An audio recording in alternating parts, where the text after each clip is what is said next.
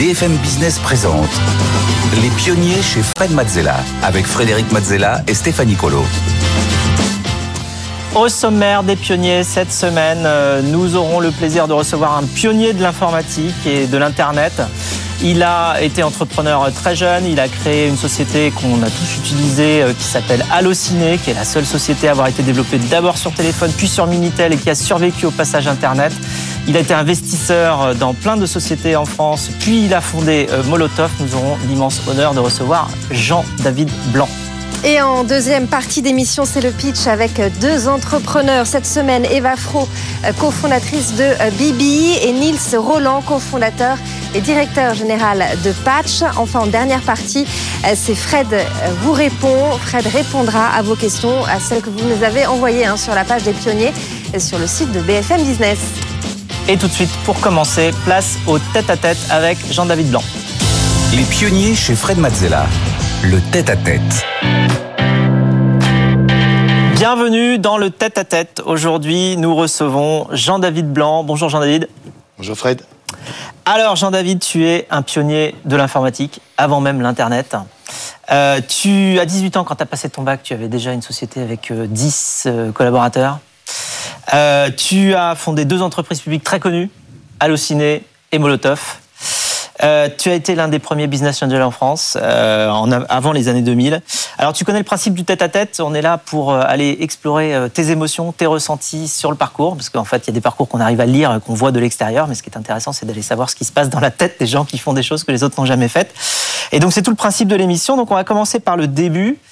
Donc tu es né en 68 dans une famille de musiciens ton père est, violoniste, ta mère est professeur de musique, ton frère est altiste dans l'Orchestre national de France. Euh, la musique, ça a été ta première passion? Je suis né dedans, donc on peut pas dire que c'est une passion euh, qui vient, c'est une passion naturelle dans la famille. Ouais. Et alors, euh, très vite, tu as changé de clavier? À l'âge de 10 ans, 11 ans. Voilà, tu es passé sur un clavier d'ordinateur. Tu as découvert comment l'informatique? J'ai découvert ça euh, assez jeune sur une calculatrice programmable, une euh, Texas Instruments TI-57. Programmable qui ressemble à ça? Non, ça c'est après. Alors ça c'est juste après. C'était euh, le premier ordinateur avec lequel, sur lequel j'ai pu poser mes mains dans un magasin qui venait de se monter sur le chemin du, de, du collège à 10-11 ans. Et donc j'entre dans ce magasin, je dis au monsieur qui tenait ce magasin, mais qu'est-ce que c'est que cette machine à écrire avec un écran? Il me dit ça s'appelle un ordinateur et ça répond à des instructions. Il me dit Est-ce que ça t'intéresse de, de voir euh, euh, comment ça fonctionne Je lui dis oui. Et il me donne un mode d'emploi en anglais. J'étais en train d'apprendre l'anglais euh, au collège et j'ai lu le truc dans la, dans la soirée. Et le lendemain, je suis retourné au magasin. J'ai voulu essayer de, de taper les instructions. Dans... Oui, exactement. Bon, alors aujourd'hui, les, les, les, jeunes, ils sont nés avec Internet. Donc on a du mal à se représenter ce que faisaient ces machines-là. Est-ce que tu peux juste nous réexpliquer ce qu'on pouvait faire J'imagine aussi ce qu'on ne pouvait pas faire avec ces machines-là, et ce que c'est qu'un modem, ce que c'est qu'une disquette, ce que c'est que tout ce qui va avec. Là, on voit des disquettes 5 pouces 1 quart. là, on voit les tout premiers modems, c'est-à-dire euh, les, appareils qui permettent aux ordinateurs de communiquer entre eux. On était déjà un, cran plus loin. Ce qu'on pouvait faire avec ces machines-là, à l'époque, c'était des traitements de texte améliorés, des machines à écrire, on va dire, améliorées, où au lieu de taper, puis d'arracher la feuille et de recommencer quand il y avait une faute, on tapait d'abord sur l'écran avant de l'imprimer. C'était essentiellement fait pour ça. Puis après sont venus des programmes euh, Aujourd'hui, on connaît Excel, mais à l'époque, ça s'appelait VisiCalc. Les premiers Excel, des tableurs, et, puis des choses de plus en plus sophistiquées et, avec le temps. Puis il y a aussi les, ordinateurs personnels qui sont arrivés. Euh, les Apple, Apple 1, puis surtout très vite Apple 2, avec les premiers jeux. Euh, en parallèle, le monde du jeu vidéo est né avec les premières consoles. Je sais pas si tu te souviens de ces consoles où on pouvait jouer avec des, raquettes, là, la balle passait d'un truc à l'autre. Ouais, Arcanoid. Voilà, des choses comme ça. L'ancêtre d'Atari, si je puis dire. Oui. Qui ont été les premières euh, consoles de jeu. Moi, je suis arrivé à peu près au moment d'Atari, quand même. Voilà. Ouais. Et, euh, et donc, alors, il y avait aussi des, des pirates informatiques. Euh, Est-ce que c'est Alors, c'est venu après, quand il a commencé à y avoir des programmes qui étaient publiés, qui étaient vendus, comme on, comme on achetait des disques ou des livres, qui se vendaient dans les dans les, dans les magasins des, des, des, programmes, eh bien, il y a eu des pirates de programmes qui ont trouvé les moyens de dupliquer ces programmes et de les, soit de les revendre pour en faire un commerce, soit de se créer des collections de programmes pour faire tourner ces ordinateurs. Ouais. Ça a commencé comme ça, avant même l'Internet et, et, et, les modems. Et c'est à ce moment-là d'ailleurs que le film War Games sort, qui a eu beaucoup d'influence sur toi. Alors War Games, qui est un film de de 1983 qui raconte l'histoire d'un jeune collégien qui pirate les ordinateurs avec un modem et qui, sans le faire exprès, tombe sur l'ordinateur du Pentagone, l'énorme ordinateur du Pentagone, qui lui fait travailler sur des simulations de Troisième Guerre mondiale. Et donc il pirate l'ordinateur du Pentagone sans savoir que c'est l'ordinateur du Pentagone qui lui propose de jouer avec lui à la Troisième Guerre mondiale. Lui joue, en tout cas croit jouer, l'ordinateur en face il joue pas du tout, il va vraiment déclencher un lancement de missile. C'est l'histoire de ce film. Au passage, il, il pirate l'ordinateur de son, de son collège, il change ses notes, enfin des trucs qui sont assez rigolos. Oui, ah, ça c'est sûr que là c'est moins dangereux, mais ça peut avoir un, effet euh, bénéfique pour soi pour le coup. Ça a inspiré toute une génération de, de, jeunes qui, qui, se sont mis, euh, qui découvraient l'informatique. Et alors, donc toi sur l'ordinateur de Tandy, tu crées Futura.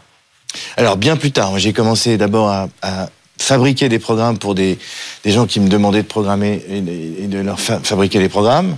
Avec ça, j'ai acheté mon propre ordinateur et avec avec un, autre copain, on a créé un, micro-serveur, ça s'appelle, ça s'appelait, qui est l'équivalent d'un site internet aujourd'hui, mais accessible par une seule personne à la fois.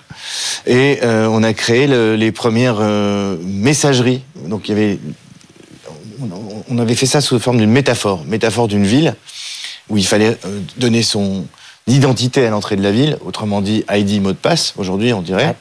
Euh, pour envoyer des messages, l'équivalent de l'email, il fallait aller au PTT, euh, au poste virtuel. Et on avait comme ça créé euh, des lieux qui étaient des métaphores de lieux physiques, les forums, les PTT, etc. Et, les gens pouvaient se laisser des messages, mais il fallait se déconnecter pour laisser les autres se reconnecter, et ainsi de suite. Ça s'appelait Futura. C'est le métaverse avant l'heure, si je puis dire. Et alors, dès 14-15 ans, tu donnes des cours à des gens qui ont 20 ans de plus que toi? Dans une école qui s'appelle l'Institut de l'informatique appliquée. Euh, je ne sais pas comment le gars me trouve.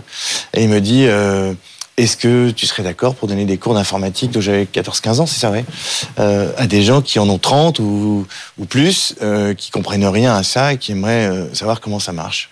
Donc c'est drôle d'aller la journée au collège et le soir ou en fin d'après-midi ou le mercredi après-midi donner soi-même des cours à des gens qui ont l'âge de vos profs. Et donc, tu n'as pas encore 18 ans, tu dois déjà euh, apprendre à encaisser des chèques. Alors, c'était pas forcément euh, très facile. Tu te débrouilles comment? Ah bah, À l'époque, en plus, les, les, quand on était mineur, on a, les comptes en banque n'existaient pas. Donc, euh, j'ai très vite créé, une, enfin, vers l'âge de 16 ans, 15-16 ans, j'ai créé ma première société. C'est ma mère qui signait, puisque j'étais mineur. Donc, et, et c'est comme ça que j'ai créé ma première entreprise. Et alors cette première entreprise, euh, euh, elle, elle, fournissait justement euh, de, l'aide aux gens qui avaient besoin de, programmer en informatique, mhm. tout simplement. Et tu te fais repérer par François Benveniste, qui est alors directeur du marketing chez Apple. Il t'offre un disque dur pour Futura. Alors un disque dur, c'est quelque chose d'exceptionnel à l'époque. À l'époque, c'était exceptionnel. À l'époque, il faut se rappeler qu'on pouvait stocker les données sur des disquettes. Et ces disquettes contenaient finalement relativement peu de. ou des 3 pouces et demi. voilà. Et donc l'arrivée d'un disque dur, c'est-à-dire il n'y a plus besoin de disquette, on stockait localement les, les, les, les, contenus, c'était euh, pour nous une révolution et permettait de, mettre à disposition beaucoup plus de contenu aux gens qui se connectaient à Futura. C'était c'était un très beau cadeau. Et alors ce même François devient euh, directeur marketing chez Marlboro et qu'est-ce qu'il te propose là? Et là, il nous propose de, créer dans Futura un circuit automobile, puisque Marlboro est sponsor de, euh, était en tout cas à l'époque un, des plus grands sponsors de toutes les activités euh, sport mécanique en tête desquels la Formule 1, mais aussi euh, la moto, euh, les rallyes, la Formule 3000 et toutes ces activités de sport mécanique. Et, il nous dit, est-ce que on pourrait, dans un circuit automobile virtuel, donc sur Futura, euh, présenter en temps réel ou quasi temps réel les résultats des essais, des grands prix, des courses, des informations, etc., etc. Je lui dis, bien sûr, on va créer ça. Puis finalement, je lui dis, quelques semaines plus tard, il y a un nouveau terminal qui est en train d'apparaître en France, qui est beaucoup plus populaire que l'ordinateur avec un modem. Ça s'appelle le Minitel on aurait peut-être intérêt à créer un service Minitel plutôt qu'un circuit automobile dans Futura. Ça aurait plus une, plus grande audience. Et c'est ce qu'on fait en lançant en 86, je crois, le Marlboro Racing Service. 3615 MRS, pour ceux qui se rappellent du 3615, euh, et qui est devenu extrêmement populaire dans ce domaine-là. Et, euh, donc en 93, euh, tu vends Crystal Technologies, puisque c'était le nom de la, boîte, et Concerto Télématique, je crée Concerto Télématique. qui, créé voilà, qui, consiste à, créer des services euh, interactifs, on appellerait, euh, on appelait à l'époque, euh, donc des services sur Minitel, puis sur Audiotel. Encore une fois, tout ça, c'est l'ancêtre d'Internet pour différentes marques. travaille pour euh, Coca-Cola, pour Elf. À l'époque, c'était les stations-service Elf qui, elle aussi, était sponsor de, de, de très présent dans, dans, les sports mécaniques. Pour Renault, euh, qui nous demande un premier service Minitel de manière à, faire la promotion de sa marque, donner accès aux, concessionnaires, euh, promouvoir les voitures. Donc voilà, se multiplie un certain nombre de clients comme ça. Euh, que Concerto Télématique gère comme agence, l'équivalent d'une agence web, on dirait aujourd'hui, web agency, on dirait aujourd'hui, dans l'Internet.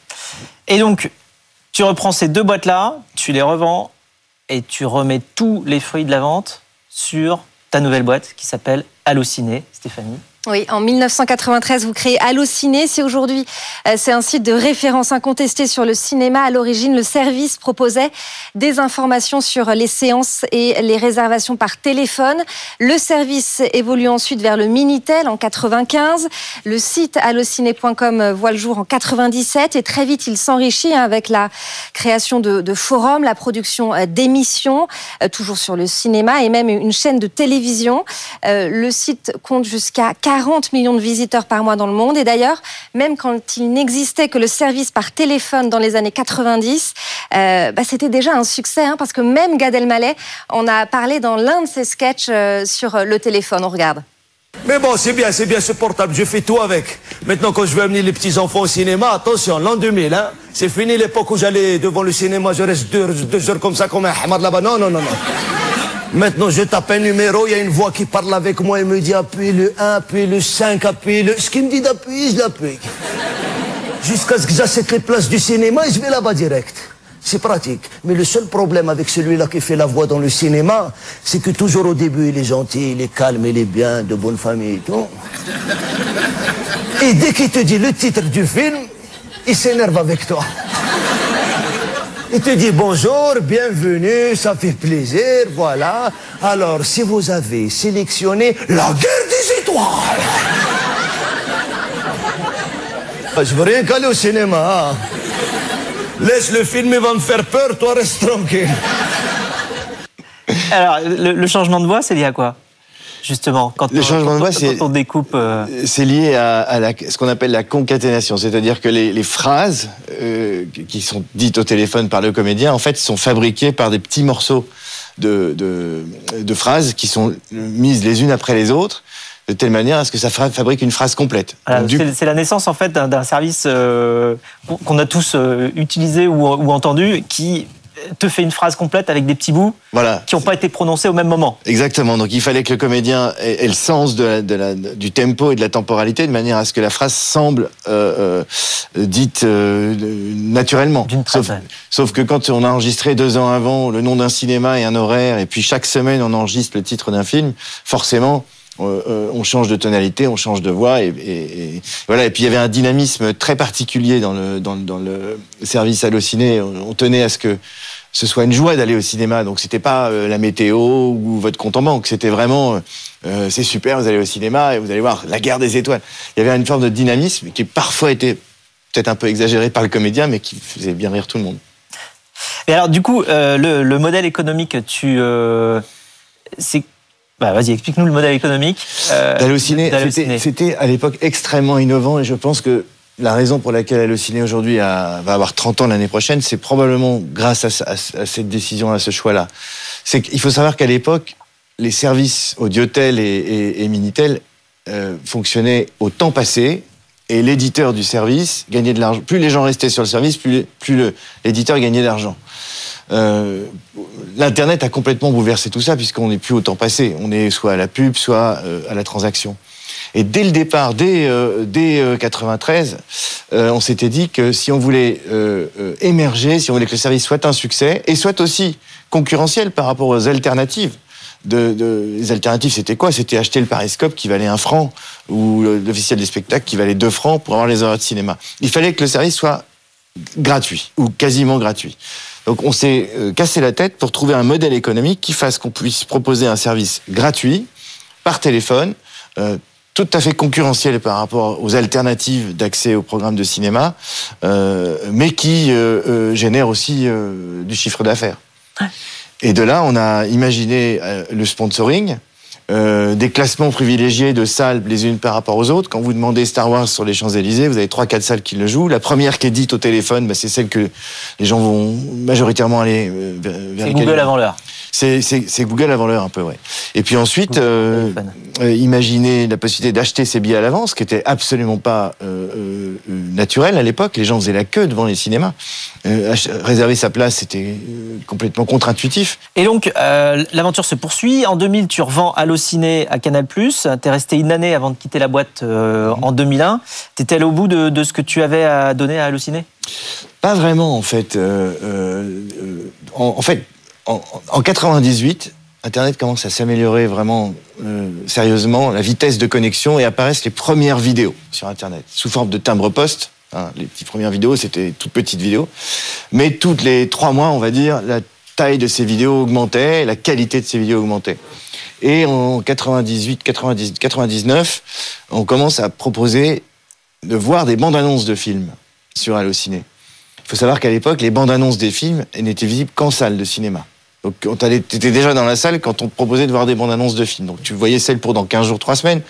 Mais pour pouvoir choisir son film, on ne pouvait pas voir des bandes annonces. Il n'y en avait pas à la télé, c'était interdit, et il n'y en avait pas sur Internet. Quand on propose ça sur Allociné, c'est un gigantesque carton. Les gens choisissent leur film en regardant les bandes annonces. Ça, et ça paraît complètement évident aujourd'hui. Ça paraît évident. Euh, mais dès 99-2000, on se dit, plus que des bandes annonces, un jour, si, si la qualité permet d'avoir du plein écran, du son, pourquoi pas proposer carrément des films Carrément des films à la demande. Il faut savoir qu'à cette époque-là, euh, les vidéoclubs étaient euh, un énorme succès. Les gens allaient louer leurs cassettes vidéo dans des vidéoclubs en bas de la maison. Donc l'idée, c'était de faire un service de vidéo à distance, de vidéo à la demande à distance, euh, de la manière qu'on vendait un billet de cinéma, pourquoi pas vendre l'accès à, à, un film, finalement. Et donc, on travaillait là-dessus. C'est d'ailleurs la raison pour laquelle euh, on s'est rapproché de Canal. Canal est venu nous voir pour acheter Allociné parce que c'était une très belle entreprise et, de la technologie. Et nous, on a choisi de faire ce deal avec Canal, non pas pour l'argent, mais parce que on s'est dit que Canal avait un catalogue de films et qu'il serait possible d'imaginer un service de vidéo à la demande.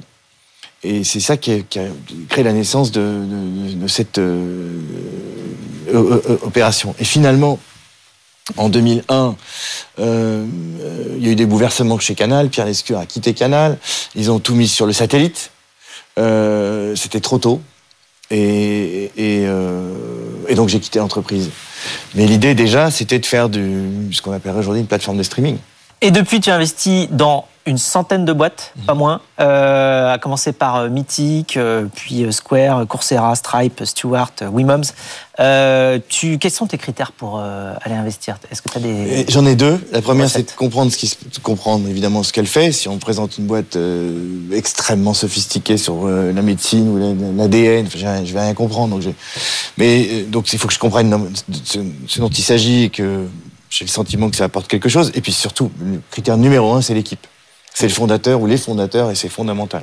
Et donc tu finis par avoir euh, une idée que tu avais déjà depuis un certain temps, parce que tu en parles déjà de la vidéo plus ou moins, enfin euh, en, streaming, euh, dès, enfin, dès la, la, suite d'Allociné. Et donc en 2016, tu décides de te relancer dans l'entrepreneuriat avec une nouvelle société, Stéphanie. Oui, en 2016, vous dépoussiérez la télé en lançant Molotov avec Pierre Lescure et, et Jean-Marc Desnois. L'objectif devenir le Netflix de la télévision. La plateforme permet de visionner les chaînes et programmes non linéaires en live et en replay euh, sur une télévision euh, connectée, un smartphone ou encore un, un, ordinateur. Ça ne se faisait pas à l'époque.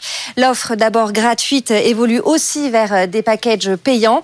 Et Molotov, c'est aujourd'hui 220 000 utilisateurs payants et 4 millions d'utilisateurs actifs en France. C'est plus que ça, c'est pas loin de 400 000 abonnés. Euh euh, là à la fin de l'année. Effectivement, euh, c'est une croissance euh, gigantesque. Ça accompagne, si vous voulez, euh, on est alors c'est lancé en, en, en, 2016, mais en réalité l'idée l'idée naît en 2012 ou de, 10 ou 12, où euh, je me rends compte que euh, sur les box, s'était accumulé un nombre considérable de chaînes, jusqu'à 150 ou 200 chaînes de télé, plus leur replay, et qu'il était devenu impossible de naviguer sur l'ensemble de cette offre-là, et que finalement tout un chacun disait qu'il n'y a rien à la télé, alors qu'il n'y a jamais eu autant à la télé en fait. Donc la télé était disponible, mais pas accessible, en vrai. c'est la raison pour laquelle euh, euh, je me suis dit, mais il y a quelque chose, il y a un contenu formidable à la télévision, d'une profondeur de dingue, mais il était impossible de, de, la découvrir autrement qu'en zappant. Et une fois qu'on avait passé la nuit à zapper, fait, on regardait rien. D'où la conclusion de dire qu'il n'y a rien à la télé. Donc, premier constat. Deuxième constat, euh, euh, on avait envie de regarder la télé en dehors du poste de télévision, pas simplement sur le poste de télévision de la chambre ou du salon, mais aussi sur son ordi, sur, son, sur sa tablette et, sur d'autres télés dans la maison.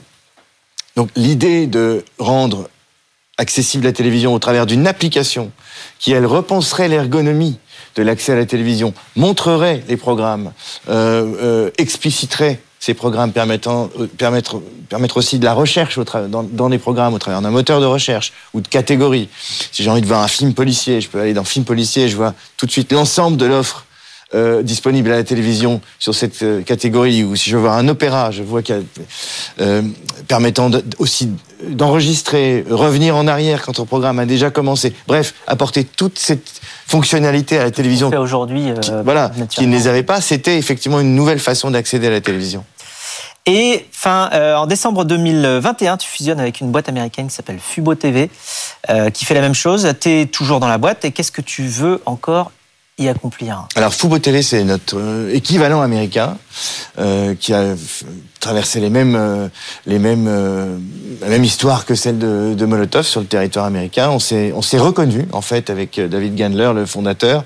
On a vécu les mêmes histoires et on on, s'est dit qu'on, partageait la même vision du monde sur l'évolution de la télévision et on avait envie de créer ensemble un, une plateforme avec une ambition mondiale permettant de transformer l'accès à la télévision dans tous les pays. Donc on, on a fusionné, fusionné nos technologies, le meilleur de nos équipes, le meilleur de nos, de nos idées, et on travaille maintenant à, à, à construire cette plateforme. Et alors justement, on a une question d'un invité surprise pour toi. Salut Frédéric, salut Jean-David, j'espère que vous allez bien. Euh, voilà, ma question à Jean-David, c'est euh, deux questions. Euh, la première, c'est si tu avais su comment allait se passer Molotov, est-ce que tu l'aurais lancé? On se pose tous cette question. Euh, la seconde, c'est que je sais que tu es investisseur et entrepreneur. C'est deux métiers différents. Euh, et la question, c'est est-ce que tu crois que quand on est entrepreneur, on peut être heureux en étant qu'investisseur? Ou est-ce que finalement, entreprendre, c'est important et c'est le seul moyen de s'épanouir? Je vais déjà répondre par la deuxième. J'ai toujours considéré l'investissement comme, comme l'entrepreneuriat à une différence près, c'est que quand on est soi-même entrepreneur et qu'on crée une société, on est un peu comme un, comme un parent qui devant qui s'occuper de nos enfants. Donc faut, faut se réveiller la nuit. euh, On a on a on a tout- toutes les joies, mais on a aussi toutes les tous les emmerdes qui vont avec. Quand on est investisseur, entrepreneur, investisseur et qu'on investit chez un autre, entre, autre entrepreneur, on est un peu comme un grand-parent. C'est-à-dire que on peut en faire plus déjà, et puis ensuite on n'a que les bons moments. Alors on peut perdre son argent, mais c'est pas très grave parce que quand on investit, il faut pas avoir peur de perdre. En revanche, on n'a que les bons moments et on laisse les mauvais aux, aux, bah, aux parents, c'est-à-dire à l'en- à l'entrepreneur. C'est un peu comme ça que je vois que je vois l'investissement. Quant à la première question, rappelez-moi. C'était sur. Et donc la première question qui était sur euh, Molotov et euh, Ah si j'avais ce qui oui. se passe aujourd'hui, ce qui s'est passé euh, il y a un an ou deux. Euh, si j'avais su, euh, euh, Marc, tu sais, si on savait comment se déroulait la vie par avance, est-ce qu'on aurait, envie de la, est-ce qu'on aurait envie de la, de, de- de- de la refaire? Je pense que la, la- la grande force d'un, projet comme, comme celui-là, d'entreprendre ou même de démarrer une vie, une vie de couple ou démarrer quelque, ch- quel- quel- quelque chose que ce soit, c'est justement de pas savoir par avance ce qui va se passer. Parce que si on sait par avance ce qui va se passer, ben, on le ferait différemment. Euh, alors maintenant, si tu me poses la question, si c'était à refaire, est-ce que je le referais en ayant conscience de tout?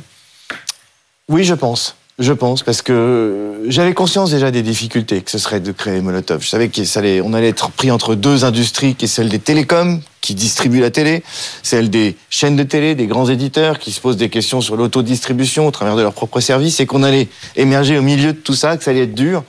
Mais euh, comme toutes les, les belles histoires d'entreprise, celles qui changent un peu les choses, c'est toujours un peu difficile. On l'a vu avec Spotify, avec Uber, avec d'autres. C'est jamais, jamais facile. Et en parallèle, tu as une passion pour le paramoteur. Et euh, quelle, quelle sensation ça te procure le paramoteur? Quand est-ce que tu as découvert ça? Euh, j'ai découvert ça en lisant un journal. J'ai vu un gars voler avec un- une hélice dans le dos. Je me suis dit comment c'est possible de voler avec une hélice dans le dos? Et en fait, si c'est possible. On fait du parapente, comme on se jette depuis le haut d'une montagne. Sauf que là, on peut décoller du sol. Il suffit d'avoir une hélice dans le dos et de courir au début pour. euh, Donc c'est le plus petit aéronef du monde finalement, puisqu'il est réduit à l'essentiel, qui est l'hélice dans le dos. Donc on met une hélice dans le dos, on décolle avec un- une voile de parapente et on est libre comme l'air, comme un oiseau. On peut décoller de partout et ça c'est fantastique. Et en 2011, tu as passé trois jours tout seul dans l'Himalaya. Alors en avec 2011, ton paramoteur. dans un Là, des vols- un truc. au tra- dans une des expéditions, parce que j'ai beaucoup de voyages de paramoteur euh, en paramoteur avec des amis pour découvrir le monde. Euh, Celui-là était au Népal. On est parti à une quinzaine ou une vingtaine. Et puis le dernier vol consistait à essayer de monter euh, dans l'Himalaya et atteindre un point en haut d'une montagne, euh, l'Annapurna. Et euh, j'ai été pris dans un, dans un genre de. Dans, une masse nuageuse et je voyais plus du tout où j'étais, donc je me suis craché. Par chance, je me suis pas, suis pas tombé, mais j'ai été rattrapé par un arbre et à partir de là, j'étais perdu euh, euh, et ça m'a mis. euh, j'ai mis trois jours à m'en sortir en fait. Et on connaît quelqu'un qui s'en souvient bien. Coucou papa, Euh, alors ça c'est sûr que je m'en souviens de cet accident au Népal, je m'en souviens comme si c'était hier. J'étais à cheval et, euh, j'ai reçu un texto de toi où il y avait écrit je t'aime en toutes lettres. Et c'est vrai qu'on n'avait pas l'habitude de s'envoyer euh, je t'aime en toutes lettres, mais plutôt en trois lettres. Et puis inconsciemment j'ai senti qu'il y avait quelque chose, mais c'était très inconscient parce que sur le moment j'étais heureuse, j'étais en Normandie, j'étais à cheval. Et puis deux jours après, j'avais toujours pas de nouvelles de toi depuis ce message-là et j'ai commencé à m'inquiéter. Et j'ai appelé euh, ton ami François qui m'a dit euh, que tout allait bien. Donc j'ai repoussé euh, d'un jour le moment où je me suis vraiment inquiétée. Et au moment où je me suis vraiment inquiétée, j'ai eu de la chance. Une heure après, tu m'as répondu en me disant que tu étais à l'hôpital, que tout allait bien, que tu étais en, check-up suite à, ces trois jours que tu avais passé dans le Népal tout seul dans le froid. Et je voulais te dire que je suis extrêmement fière de toi parce que tu as un instinct de survie incroyable et ça depuis toujours. Euh, c'est la chose euh, que j'aime le plus chez toi. Voilà, je- j'en profite pour te le dire. Et puis, euh, et puis je suis très honorée d'être sur la, quatrième de, de couve de ce livre qui s'appelle Trois jours au Népal. Voilà, papa, je suis fière de toi et je t'aime. Voilà Rebecca, qu'on retrouve d'ailleurs chaque week-end sur BFM Business dans Hebdocom. Est-ce que cet accident, qui est quand même assez, euh, assez marquant, j'imagine, euh, t'a fait relativiser sur les risques qu'on prend en entrepreneuriat Parce que là, tu t'es quand même retrouvé avec ton paramoteur accroché à un arbre. Euh, Oui, c'est vrai. euh, Ça m'a fait surtout relativiser sur la résilience, c'est-à-dire sur le fait de, de continuer à faire un effort. Parce qu'en fait, le, le truc le plus difficile, c'était continuer à chercher la sortie de ces montagnes. Et j'aurais pu à tout moment m'arrêter. Euh, et, et je voulais pas m'arrêter, même si, même si je n'avançais que très très lentement. Et quand je dis très lentement, c'est littéralement des demi-pas par demi-pas, à, des moments d'extrême fatigue. Et je sentais que si je m'arrêtais, si je me posais, je pourrais pas repartir. Et je pense que c'est une, métaphore réelle pour euh, l'entrepreneuriat. Il y a des moments où on a l'impression qu'on va toucher le sol, qu'on va pas y arriver, que l'entreprise va s'arrêter, que euh, ça va cracher. Et si on continue, si on, si on fait en sorte de faire moins de dépenses, si on fait en sorte de s'accrocher, si on continue même à petits pas, à un moment donné, à un moment donné, quelque chose arrive et ça repart. Et c'est comme ça que euh, euh, ça continue. Et, ces trois jours-là au Népal, qui consistaient à alterner des moments où faire des efforts, puis ralentir, mais sans jamais s'arrêter, c'est un peu le principe de l'entrepreneuriat. Pour conclure, j'ai une question inattendue, je te préviens, elle est inattendue. Euh, tu es fan de cinéma. Euh, quelle est ta réplique préférée de ton cousin, un bronzé, Michel Blanc? Euh, c'est pas mon cousin Michel Blanc, mais euh, ma réplique préférée, c'est probablement la chanson qui chante Ah oui, sur le télésiège sur le télésiège. Voilà, exactement. Ah, Très bien. Bon, eh bien, nous, on te reverra très vite via Molotov. Merci beaucoup, Merci, Jean-David. Et quant à nous, on se retrouve juste après pour le pitch.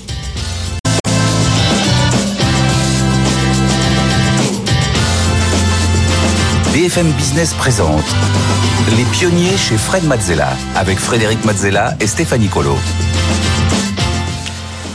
Les pionniers, on continue avec euh, le pitch cette semaine euh, sur le plateau. Stéphanie Colo et Julie Ranti, euh, cofondatrice et DG de Vivatech jusqu'à cet été, pour la séquence dans laquelle les entrepreneurs viennent nous présenter leur activité, leur business. Vous aussi, vous pouvez candidater, c'est très très simple. Il vous suffit de scanner le QR code qui s'affiche sur votre écran ou bien d'aller sur le site, sur BFM Business, le site de l'émission Les Pionniers. Et cette semaine, Stéphanie, oui, on commence avec Eva Fro. On reçoit notre première pitcheuse, Eva Fro. Soyez la bienvenue. Vous êtes la cofondatrice de euh, Bibi, fabricant de matériel de sport. Alors, je vous rappelle les règles. Euh, vous avez une minute trente pour pitcher devant Fred et Julie. Suivront ensuite des questions, des euh, conseils. Mais d'abord, c'est à vous. Une minute trente, top chrono. Aujourd'hui, je vais vous parler de quelque chose qu'on a déjà tous vécu au moins une fois. On s'est déjà tous fait mal au dos ou, mal au genou sur son tapis de sport, ou on a déjà tous euh, glissé dessus pendant sa séance. Finalement, on passait plus de temps à s'énerver contre notre tapis plutôt qu'à réellement transpirer dessus. C'est pour ça qu'avec mon frère Thomas, on a créé Bibi.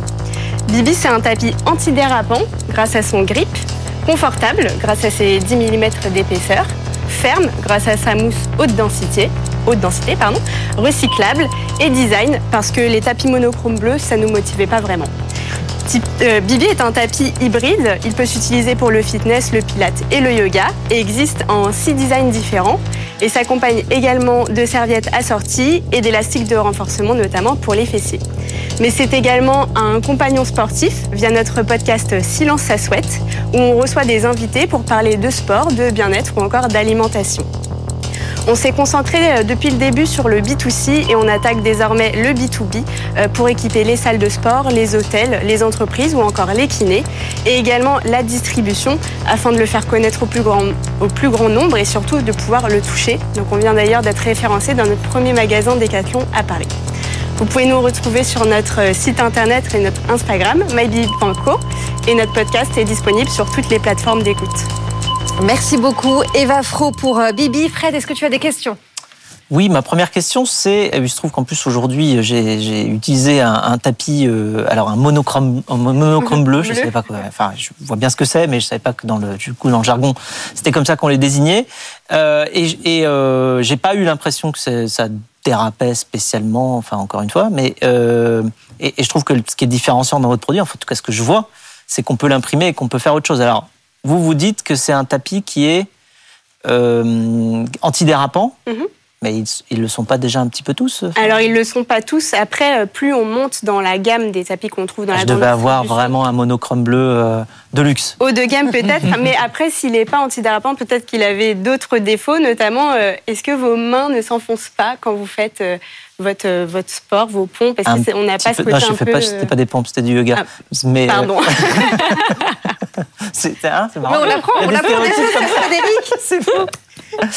Donc voilà, on, répond à d'autres problématiques. Après, ce genre de tapis aussi, quand on fait son sport dessus ou son yoga, on peut avoir tendance à avoir des grosses flaques de transpiration. Là, nous, le fait que ça soit de la microfibre, ça va euh, absorber. Donc on, Donc il y a vraiment une différence. C'est-à-dire que votre matière est euh, quelque chose qui n'existe pas sur le marché. Techniquement, ça n'existe pas. Vous les fabriquez où?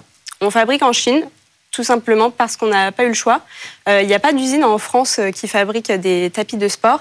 On, aurait, on a trouvé euh, des usines en Europe, notamment en Allemagne, mais en fait, on aurait pu simplement faire les mêmes tapis que l'on trouve actuellement dans.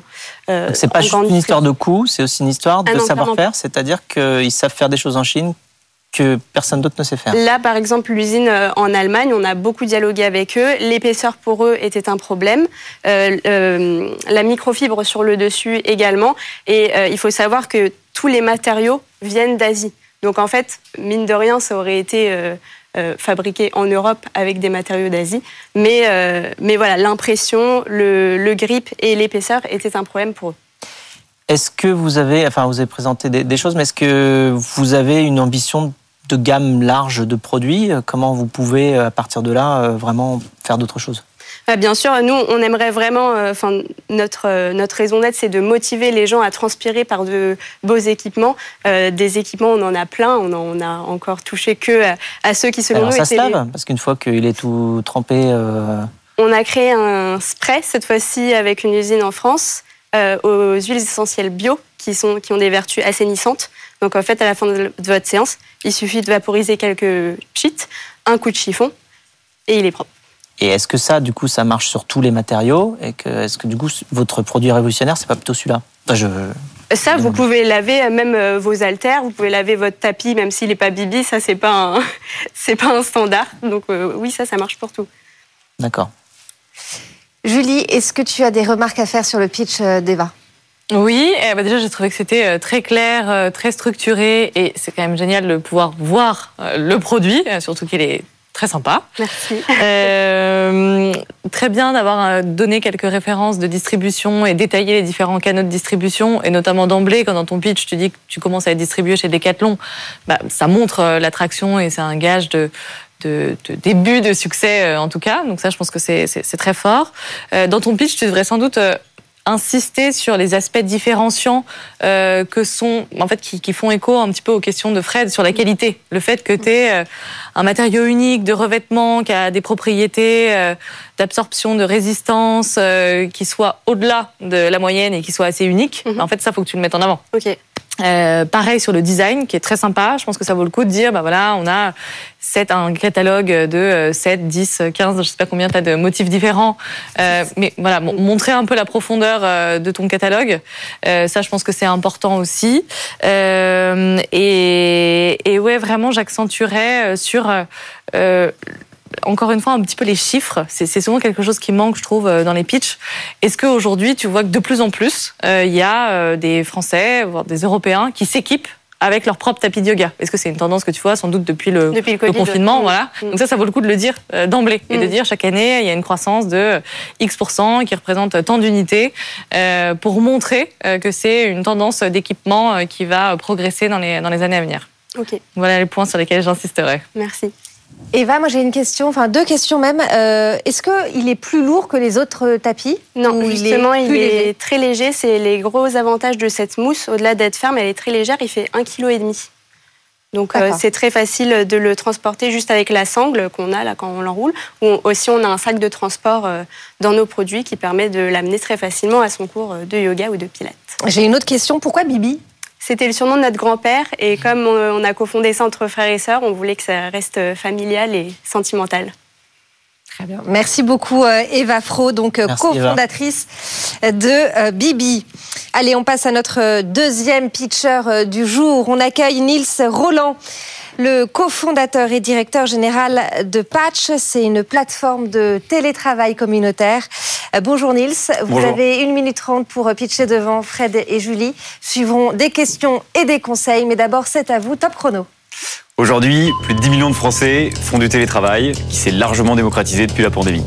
Et lorsqu'on interroge les intéressés, les deux tiers nous disent qu'ils s'en plaignent à cause de l'isolement que ça induit ou du manque d'interaction sociale.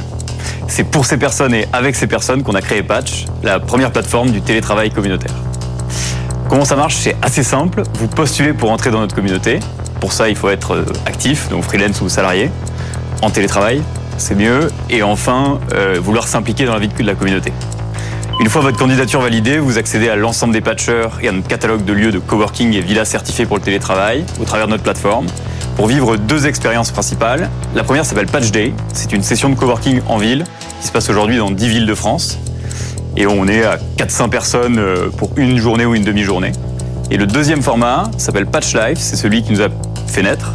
C'est un co-living éphémère d'une semaine à la mer, à la montagne ou à la campagne. Il y a une dizaine de personnes, chacun sa chambre, mais les communs sont partagés pour télétravailler et vivre ensemble. Avec plus de 300 membres aujourd'hui, Patch ambitionne de devenir la première et plus grande communauté française de télétravailleurs. Donc si vous êtes freelance ou salarié en télétravail et que vous en avez marre de travailler seul, je vous invite à devenir patcher sur www.patch.fr. Merci beaucoup euh, Nils. Roland, Fred, tes questions Alors, on, avait, on connaissait le télétravail, là maintenant ça va être le télétravail à la mer, en vacances. Vous n'avez pas peur que les gens ils, terminent carrément en vacances Enfin, comment ils, vont travailler après sur la sur la planche de surf Ça va se passer comment? Bah le, La limite est la limite est fine en effet. Euh, c'est une semaine ponctuelle. Il faut voir les patchs, un événement de télétravail communautaire comme quelque chose dont on se sert ponctuellement.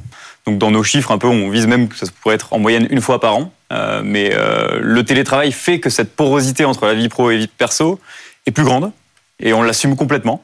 Et quand les personnes font de la synchrone, savent s'organiser en télétravail, les vrais télétravailleurs, entre guillemets, comme je les appelle, euh, sauront faire le surf à 18h et le télétravail à 9h. Votre client, c'est les, patchers ou c'est les entreprises euh, vraiment Qu'est-ce que vous fournissez comme service à l'un et à l'autre exactement Parce que vous êtes au milieu. Hmm. Donc j'imagine que vous sélectionnez pas spécifiquement les patchers, puisque eux, ils sont sélectionnés Il directement par l'entreprise. Alors Euh, aujourd'hui, ouais, c'est une- bah, c'est tout le cœur de la milieu. question. Mm. On est au milieu. Aujourd'hui, on, on assume, on est en début de communauté, donc on va chercher des patchers qui sont des salariés ou des freelance en direct. Donc ils sont clients utilisateurs, enfin payeurs utilisateurs. Mais demain, dans, il y a 50% de salariés dans notre là, aujourd'hui, ce sont les patchers qui payent. Ouais. D'accord. Et c'est un- c'est réel, hein. enfin, c'est c'est pas, c'est pas une idée, voilà, c'est ce qui se passe euh, depuis un an et demi, création de la communauté, avec des volumes d'affaires. Mais en effet, ceux qui sont salariés, ceux qui sont freelance, le problème est réglé, ils ont le budget, ils ont la liberté de choisir. Les 50% autres qui sont salariés, euh, il y a des discussions avec l'employeur pour qu'ils mettent un budget sur, ce, sur ces expériences à venir, parce qu'aujourd'hui, c'est le payeur. Et alors, c'est plus cher d'a- d'aller faire euh, Patch Life euh, à la mer ou Patch Life euh, dans une, je sais pas, euh, une zone industrielle? Euh, c'est plus cher d'aller à la mer, c'est totalement assumé, c'est un format très décentralisé euh, et très transparent, donc euh, c'est à l'instar du marché immobilier, sauf qu'on se positionne pas en période de vacances, donc c'est moins cher que les vacances entre guillemets, et des lieux quand même euh, très sympas pour voilà pour profiter aussi. Alors, faites-nous rêver de l'endroit où on pourrait travailler, parce que nous, on travaille à Paris. Voilà, écoutez le prochain. aussi, hein, mais c'est c'est un autre rêve. Le prochain que, que j'organise personnellement en plus, euh, il est à l'Alpe d'Huez dans une semaine. Euh, et donc c'est un énorme chalet, chacun a sa chambre, son espace, son intimité perso et pro. euh, et puis Non, mais ils vont aller. vue ils vont- sur les Alpes. Ils vont aller skier. Aller skier. Enfin, dire, un- ils ont la vue sur les Alpes très bien, mais enfin, ils vont aller skier. non, ils il- vont pas pour travailler. Enfin, Si, si, si, ils y vont pour travailler. Bah, c'est un an et demi d'expérimentation, donc j'ai vu les gens travailler. C'est un format imposé avec un guide qui s'appelle le Patchmaker à l'intérieur qui explique les règles. On vient pour travailler. Euh, c'est l'esprit de la communauté, c'est l'esprit de Patch de venir pour travailler. Ça, ça fonctionne, c'est ça, c'est euh, c'est prouvé maintenant. Je te sens pas convaincu, Fred. je sais pas. Euh, oui, je- bon, alors travailler devant la vue, c'est très, c'est c'est très ressourçant, mais ça donne ça quand même envie d'y aller. Donc Ouais. euh, on y va après, évidemment. bah après, non, mais les pistes sont fermées. Enfin, je veux dire, ou Ah, alors, alors- on, travaille la nuit. Comment ça Ah, se passe? Non, non, mais alors la, la- le format dure une semaine, donc il y a 5 jours de travail et 2 jours de week-end déjà. Euh, donc le, le format fait que... En bah, général, on arrive le samedi, on repart le samedi, donc euh, ouais, ou dimanche, dimanche. Les deux. Dimanche, dimanche, mais donc déjà sur le week-end, il y a un jour, il y a un jour de moins. Enfin, donc. Ouais. euh, Et une journée, une journée consacrée pour faire le lien vraiment sans, sans travail pour tout le monde, qui est en général le samedi ou le dimanche. Julie, euh, qu'as-tu pensé du pitch Euh, donc sur la forme, euh, moi je trouve que c'est hyper clair, hyper structuré. En plus, tu démarres en donnant la taille du marché, le problème auquel tu réponds, enquête à l'appui. Donc on voit que tu as mesuré ton marché et que tu as sondé vraiment ce, besoin-là. Donc ça c'est très bien. Et avec ta réponse du coup qui est hyper claire et qui semble assez avec avec beaucoup de potentiel. Après, je trouve que ce que tu proposes, c'est c'est une expérience. Et du coup, là, je pense que tu aurais intérêt à rajouter un petit peu d'émotions, de témoignages, d'histoires, d'anecdotes pour montrer l'enthousiasme que ça suscite et pour euh, montrer des preuves d'impact que ça peut avoir. Il y en a un qui a rencontré son associé, euh, il y en a un autre euh, qui a trouvé tant de clients, Mm. Euh, il y en a un autre, je sais pas, il était déprimé parce que ça faisait trois semaines qu'il était enfermé chez lui. Bah, il est revenu, il était complètement boosté et du coup, il revient régulièrement. Enfin, tu vois, je pense qu'il il faut que tu l'illustres par des belles histoires vécues, parce que ce que tu vends, c'est euh, des expériences et des histoires. Ouais. Euh, dans ton pitch, je pense qu'il faut que tu précises qui est ton client. Euh, donc de dire aujourd'hui, bah, c'est le salarié en direct, mais demain, euh, j'ambitionne d'aller le vendre aux entreprises et que ce soit vu comme euh, un, un avantage de travailler dans cette euh, entreprise-là et que ça puisse être un, un levier même d'attraction des talents. Les entreprises aujourd'hui, elles mettent en place des politiques de télétravail euh, qui sont screenées par tous les par tous les salariés. Et comme il y a une pénurie des talents, bah, les gens regardent ça. Donc plus ils allongent leur, euh, la liste des bénéfices liés euh, au télétravail, plus ça peut être un critère d'attraction. Donc ça, je pense que ça vaut le coup que tu le mettes en avant. Euh, et voilà. Et vraiment, enfin le, le point fort, je te dis, je pense que L'émotion, euh, ouais, c'est ah ouais. l'émotion, c'est les histoires, c'est les anecdotes. Il faut que tu le personnifies Ok. avec euh, Clara, Jean-Marc, euh, Jean-Charles, que, Ouais. que tu, tu nous- tu fasses rêver au travers on de leurs commence à le histoires. faire sur le site, donc c'est pertinent parce qu'on le faisait pas forcément avant, et maintenant on commence à faire des portraits de patchers, Ouais. des histoires, des stories qui parlent à tout le monde visiblement. Donc, euh, Bien, merci beaucoup Nils Roland. Merci. Je rappelle que vous êtes le cofondateur et le directeur général de, de, Patch. Merci beaucoup en tout cas Julie, on te retrouve euh, bientôt pour une prochaine euh, émission. Avec vous plaisir. également si vous voulez venir euh, pitcher c'est possible, hein. il suffit de vous rendre sur le site de BFM Business, la page des pionniers ou de nous envoyer un mail à l'adresse lespionniers@bfmbusiness.fr. Fred, on reste ensemble, on passe oui. à, la, à la séquence Fred vous répond. Les pionniers chez Fred Mazzella. Fred vous répond. On continue avec vos questions. Euh, Fred vous répond. Eh bien, je suis là pour justement vous répondre. Euh, vous savez que vous pouvez soumettre vos questions, vous aussi, sur euh, tout ce qui concerne l'entrepreneuriat, la création de société, euh, mais aussi tout simplement le, la croissance d'une activité euh, business. Euh, et puis des équipes et euh, des produits. Donc cette semaine, je suis prêt, j'attends les questions. Oui, alors on va commencer d'abord avec la question de Marie-Laure. Comment faire en sorte que l'organisation interne suive le rythme de l'hypercroissance? Alors l'hypercroissance, donc déjà euh, reprenons la définition, c'est quelque chose qui grandit et qui grandit très très vite. Euh, qui dit grandir vite dit euh, robustesse, c'est-à-dire qu'on ne peut pas aller euh, vite si on n'a pas cadré les choses, parce que sinon ça, ça, part en étoile ou alors ça part dans le mur. Euh, et donc c'est d'autant plus vrai quand ça accélère vite. Donc il faut simplifier et il faut euh, affirmer les choses qui fonctionnent. Alors euh, simplifier, ça veut dire souvent rendre les choses aussi plus, euh, plus robustes, c'est-à-dire enlever les fioritures.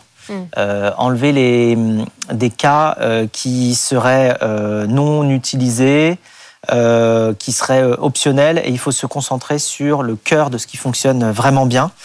Euh, donc on optimise son produit pour qu'il aille plus vite, pour qu'il aille, qu'il soit plus simple à utiliser. On passe son temps à faire en, chose, en sorte que ce soit de plus en plus simple d'utiliser le produit. On écoute, alors puissance 10, les retours évidemment des clients parce que justement, quand on grandit très très vite, on commence à arriver vers des clients nouveaux aussi d'un autre type. Au début, on a des early adopters, ce qu'on appelle, c'est-à-dire des, des, gens qui, de toute manière, quoi qu'il arrive, même si le produit était mal fichu, l'utiliseraient. Euh, parce qu'ils ont vraiment envie de l'utiliser. Et après, on arrive sur une autre catégorie de personnes qui veulent simplement un produit qui remplit la fonction et qui soit extrêmement simple à utiliser. Donc ça oblige à rendre tout un petit peu plus euh, plus simple. Mmh. On enchaîne avec la question euh, d'Alexia. Est-ce toujours pertinent d'étendre son produit ou service à l'international? Alors, premièrement, non, c'est pas toujours pertinent. Euh, tout comme c'est pas toujours pertinent d'aller lever des fonds hein, non plus, euh, parce que des fois il peut y avoir des acteurs locaux qui sont déjà très forts sur la question, donc y aller c'est vraiment du coup beaucoup plus difficile. Euh, après, euh, si on se sent assez fort, déjà, il faut d'abord être très fort dans son pays pour pouvoir penser à l'international, parce que ça veut dire qu'il va falloir qu'on nourrisse non seulement sa croissance euh, en local, mais aussi à l'international. Donc, ça veut dire, ça veut dire beaucoup, beaucoup d'efforts pour les équipes. C'est quand même une tension très, très forte. par contre, il y a des très bonnes raisons de s'étendre à l'international, notamment s'il faut qu'on arrive sur une économie de coûts par rapport au volume de transactions qu'on doit faire. C'est-à-dire que plus on va faire des transactions, plus on va pouvoir avoir des revenus et donc financer l'innovation, la simplification de son produit et donc euh, réussir à rester à la pointe euh, tout en finançant sa R&D, son innovation. Euh, parce que si on n'a pas assez de clients pour ça, on va avoir un produit qui malheureusement ne pourra pas se nourrir suffisamment de ressources pour s'améliorer. Parce que Mm. l'innovation, ça coûte cher.